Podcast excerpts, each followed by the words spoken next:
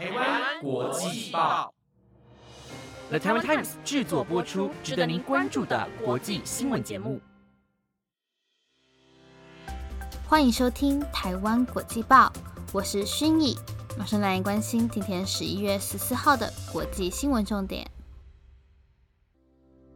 Hello，各位听众，晚安。今天要带你来关心的国际新闻重点有：二十国集团高峰会，拜习首次见面；土耳其爆炸案六死八十一伤，嫌犯已遭逮捕；加密货币平台 FTX 破产，警方目前已介入调查；亚洲七人橄榄球赛竟出现反送中歌曲；以及世界人口不断增加，居然已经突破八十亿人。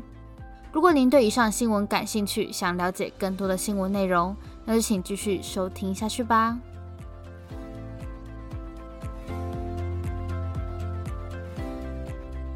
今天的第一则新闻带您来关心到备受全世界关注的二十国集团高峰会。这次的高峰会在十四号的下午于印尼巴厘岛举行，美国总统拜登及中国领导人习近平都参与了本次的会议。而这次的会议是两人第一次以面对面的方式进行会谈。根据外国媒体透露，拜登与习近平预计将会讨论台湾及乌克兰还有北韩的问题。其中，两岸关系备受台湾人民注目。由于前阵子美国众议院院长佩洛西来台拜访后，中国不断用武力挑逗台湾，更是引起全世界的关注。美国的顾问表示，这场会谈可能会长达几个小时。而他也表示，拜登期望将这场谈判的误会降到最低，希望以负责任务实的方式进行沟通，并不希望借由会议而产生冲突，期盼可以寻求两位的合作契机。这次的会议有望恢复中美正常的关系。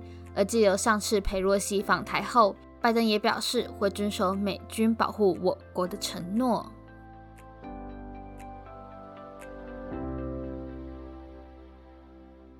接下来这则新闻，让我们把焦点转向土耳其的伊斯坦堡爆炸事件。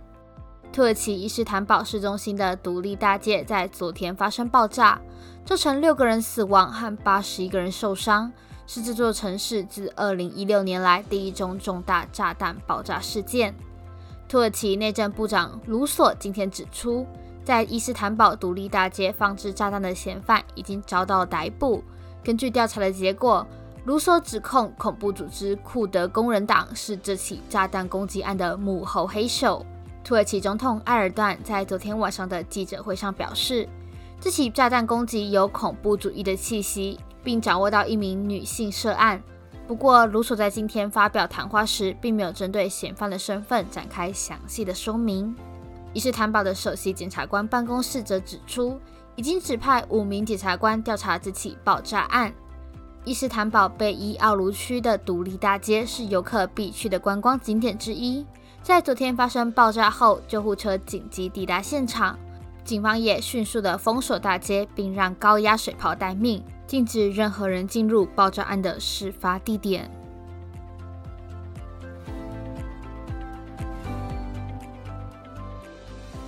接下来的新闻带您来关注到加密货币平台 FTX。全球第二大的加密货币平台 FTX 在十一月十一号宣布破产后，巴哈马警方便对爆发财务问题的 FTX 展开调查。巴哈马警方在脸书发表声明指出，由于 FTX 在全球范围的崩盘和 FTX Digital Markets Limited 的临时清算，金融犯罪调查处的金融调查团队正与巴哈马证券委员会密切合作，调查是否发生犯罪的行为。FTX 宣布破产的同一天，三十岁的班克麦弗里特也宣布辞职。新任执行长瑞纳表示，正在调查未经授权的交易，并尽一切所能保护所有资产。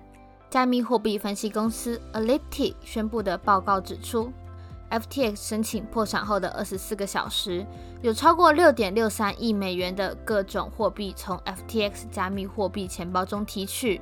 并且，FTX 在十天前，它的市价一度有来到三百二十亿美元，大约是超过九千九百二十二亿的新台币。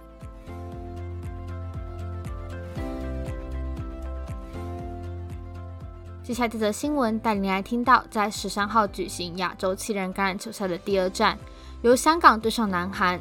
在赛前播放各国国歌时，中国国歌变成播放“愿荣光归香港”，这是二零一九年反送中示威相关歌曲。香港政府立即表示不满，并强烈的抗议。香港橄榄球总会拿出资料证明提交的国歌录音准确无误。亚洲橄榄球总会也解释。是因为当地主办机构的一名初级人员操作失误所导致。在赛事完毕后，主办单位在场馆内公开致歉，并在香港橄榄球代表队赢得冠军后的颁奖典礼上播放正确的中国国歌《义勇军进行曲》。香港行政会议成员汤家华发文表示，事件肯定不是无心之失，涉事者可能犯了刑事罪行条例下的伤祸罪。以及串谋违反国歌条例罪，而球员听到歌曲后没有特别的反应，也让立法会议员何君尧表示不满，并且声称要求香港橄榄球队解散。事实上，特区政府那也将在韩者绳之以法。他们要求特区政府应严肃细查，而非只是表示抗议和要求道歉那么简单。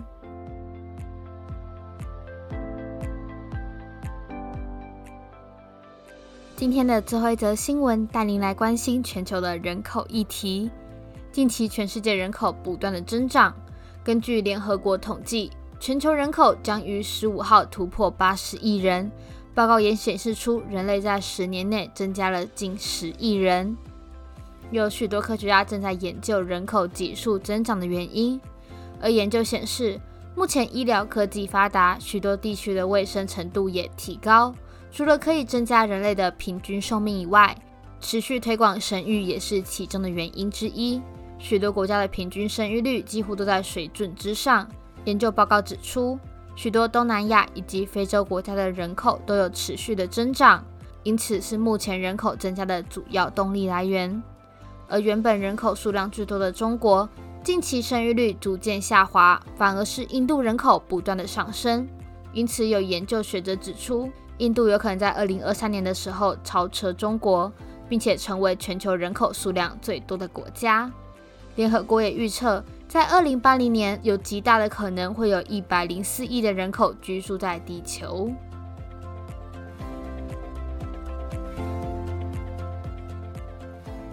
以上便是今天的五则新闻内容，不知道各位听众对哪则新闻最感兴趣呢？